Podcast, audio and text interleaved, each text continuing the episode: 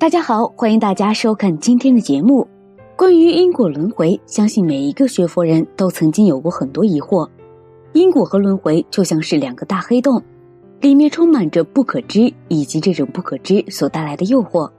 这也令我们对因果轮回始终抱着想深入了解的兴趣。今天，小编就来给大家分析一下因果和轮回之间的关系。在开始今天的节目之前，还请大家点点订阅和小铃铛。点赞是对小编的最大支持，谢谢大家。一般而言，因果轮回在佛教中特指三世因果与六道轮回。三世因果的三世是指过去、现在与未来。过去包含了无数结束以来，而未来也包含了以后的无尽岁月，因果的循环。在三世之中，一波接一波，连绵延伸。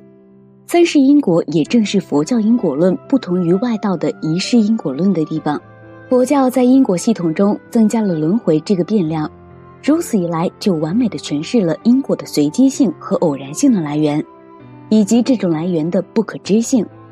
若要以现前一生的现象说明因果的道理，就好比要从一个人一生发表的言论中摘录出一句来给这个人定性，这无异于断章取义。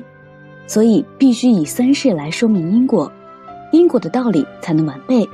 正所谓因前复有因，果后复有果。在时间上看，三世因果溯之无始，追之无终，一切的现象在生灭成坏中循环连续。所以虽然说是三世，但其实在时间上是无始无终的。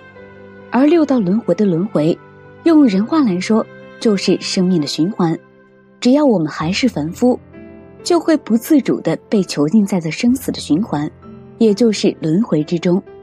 虽然我们现在还以人的面目活在世上，但总有一天这一期生命将会灭谢，而那时我们的心念，更正确说是心识能量的相续，肯定会无可选择的被夜风吹至另一个生命里面，而那个生命的形态还不一定是人。用不了多久，这个生命又会结束，我们的心识又将一如既往的向前推进。如果我们还是凡夫，这个过程会一再重复。由此，我们可以将因果关系理解为事物之间的能量传递关系，而所谓的轮回，其实就是一系列因果相互作用所产生的一种闭合回路。在这种理论的背景下，想要真正一窥因果和轮回的全貌。我们必须经由限量的正德，而非比量的推度。比量推度是一种间接的认知方法，并不足以看到因果和轮回的全貌。所以，对于人类认知而言，真实的因果和轮回是不可知的。限量看到的是实相，而比量只是一种存在于我们脑海中的判断。比量虽然不太靠谱，但总是聊胜于无。比如因果轮回中的一些比量，因果不只是线性的单因果，三世因果是就时间来说的，在空间的因果关系上，我们大多数人的认知还停留在线性的单因果关系中不可自拔。线性的单因果思维是指摒弃因果链前后和左右的关联，片面强调事物产生的诸多因素中的一个因素的思维模式，这种毫无余地的结论。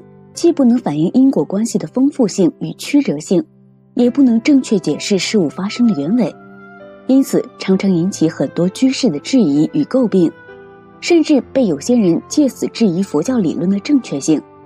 但学习佛法后，你就会知道，这种单因果思维和佛教几乎没有任何联系。佛教的因果论通途来说有六因无果，一果可以有多因，一因也可以结多果。经论中常拿第十天的因陀罗网来比喻这种复杂的因果关系。因陀罗网上有一千颗珠子，每一颗珠子有自身的影像，同时也含藏着其他九百九十九颗珠子所投射过来的影像。影像间互相含摄，你中有我，我中有你，牵一发而动全网，难分彼此。这就是因陀罗网的譬喻。同理而言，宇宙万法的因果关系，一如因陀罗网中的影像。我中有你，你中有我，因此一法动，变法界动。由此可见，佛教的因果观是一种全方位、全视角的全息系统视角，这种视角认为，决定事物发生发展的是一个系统，抛开整个系统去纠结线性的单因果，是无法正确认知事物的。反佛人士的祖师范缜先生，在这一点上的观点和佛教是一致的。曾经在晋灵王萧子良诘问他时，他的反问就体现了这一点。萧子良对范缜说：“君不信因果，何得富贵贫贱？”他回答说：“人生如树花同发，随风而堕，自有浮窗帘，晃坠于阴席之上；自有关篱墙，落于粪混之中。坠阴席者，殿下也。”落粪混者，下官是也。贵贱虽复殊途，因果竟在何处？在对于因果复杂性的理解上，范缜和佛教是保持了高度一致的。一件事物的发生，一定是众多因素共同作用的结果，有外在的原因，也有内在的原因，绝不会有线性的一因结一果的现象发生。佛教讲究无我，我就是主宰；无我就是没有主宰。换言之，没有一件事情能完全决定另一件事情，风吹花落，具体落在什么地方，不仅取决于风，还取决于花本身。比如城市大小、轻重、高低等等，风只是一种增上缘，不能必然决定坠袭或者落混，而花的城市大小、轻重、高低，又要看水分、阳光、空气等等因素。这些众多的因缘聚合，才能形成这朵被风吹落的花。这些因缘在佛教当中被称之为“能作因具生缘”，意思就是果报成熟所需要的条件和环境，因生结果的主要条件称为因，而次要条件则被称为缘。换而言之，缘就是果，之所以为果的辅助条件。但是，光有水分、阳光、空气等等的因缘就能长出花吗？显然不可能。还需要一个关键的因缘，就是树的存在。佛教把这个称之为主因，而范缜举的这个例子，凑巧又能解释佛教关于因果的另一种观点，既是因果同时，在时间上，因和果的关系是异熟，前、今、后三世不同时段的异时而熟，三界六道不同处的异地而熟，不同的表现形式的异类而熟，在空间上。因果的关系则是相续不断。之所以说是相续不断，是因为从空间看，因在灭谢时，果也正在同时生发。也就是说，因正在灭的过程和果正在生的过程是同时间进行的。这也就是所谓的因果同时。比如在范缜举的那个例子中，花落的果在花开时就已经决定了，零落是花的定业，飘阴还是堕混，则要看缘分。风如何吹，雨怎么打？定业可以理解为一种不可逆的倾向性。因果同时在造因的时候，果就已经是定业了。所以说定业不可转，努力要用在因和缘上。我们虽然还没有摆脱这种轮回，但其实已经有了更好的办法去面对它。首先，不再纠结于果，而是努力于因。我们的心智模式之所以会轮回。除了记忆引发的惯性使然，更多的还是因为我们被五彩缤纷的现象世界给绕晕了，所以才会对自己的原地踏步难以察觉。我们要摆脱现象的纠缠，要在因上努力，而非在果上兜圈子。这样做虽然会很累，但不这样做，我们永远无法从巨大的惯性中抽身。千万不能因为焦虑就频繁动作，凡事三思而后行，想清楚了再行动。这样做，即便无法立刻摆脱轮回，但起码可以减少损耗。其次，通过自我觉察和学习，让心智模式的作用从轮回变成迭代。无论是哪一种轮回，都需要一种微妙的平衡性才能持续下去。而自我觉察能让我们有一个更加开放的大脑，收获很多从未有过的自知之明，从而能够在循环的惯性中抽身，去用新的视角审视原有的问题。引入新的视角，在任何时候都是破局的关键。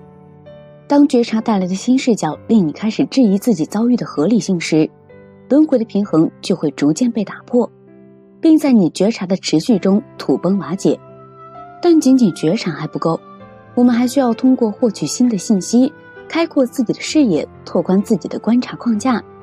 通过了解新的思考逻辑，掌握更多的规则，更新思考路线，修正自己的价值导向，使自己获得更加容易解脱的心智模式，令自己的修道之路减少一些内在的阻碍。觉察是一个打开心门的过程，学习则是一个不断点亮心灯的旅程。这二者的叠加态作用到你的心智模式上，会让你的心智模式从无尽的轮回转向不断的迭代。和轮回不同的是。迭代虽然也有重复，但轮回只是重复而已。迭代却能在重复中不断的推出新的变量。比如有头驴拉了一辈子磨，主人怜悯它，就让它在草地上自由自在吃草。可是驴对广阔的世界视而不见，而是绕着一棵树，一步一个脚印的打转。原来，这棵驴拉了一辈子磨，除了转圈，已经不知道别的了。许多人终其一生在自己的心智模式上打转，难以突破，除非认识到自己就是那头驴。如果你没有觉察到这一点，不要说脱离六道轮回了，仅仅是心智模式的轮回，就足以令你一生原地踏步，一事无成。心智模式的轮回，如果你看懂了，它就是我们善法的增长引擎；如果看不懂，它就是我们人生的死亡螺旋。好了，今天的内容就和大家讲到这里了。在这个因果轮回的世界里，绝大部分的运作都不是在你眼前发生的，你所看到的并不是事物的发生，而是一种事物的呈现。这个世界早已先你而行。如果你再看不懂因果轮回，你无疑就是一个睁眼瞎。不理解因果轮回，这个世界就会在你眼前以一种你无法理解的方式运转着。你对这个世界的一切期望，都注定是可望而不可及的。所以我们必须看得远和看得透，看得透既找到因果，看见事物发展的脉络；看得远既看见轮回，洞察事物背后的真正规律。这两种能力，无论哪一种，都要靠辛苦的学习和不断的领悟。但与靠惯性行走毫不费力的睁眼瞎相比，这种人一定走得更远。期待大家在下方评论区留下自己的感悟。那我们下期节目再见。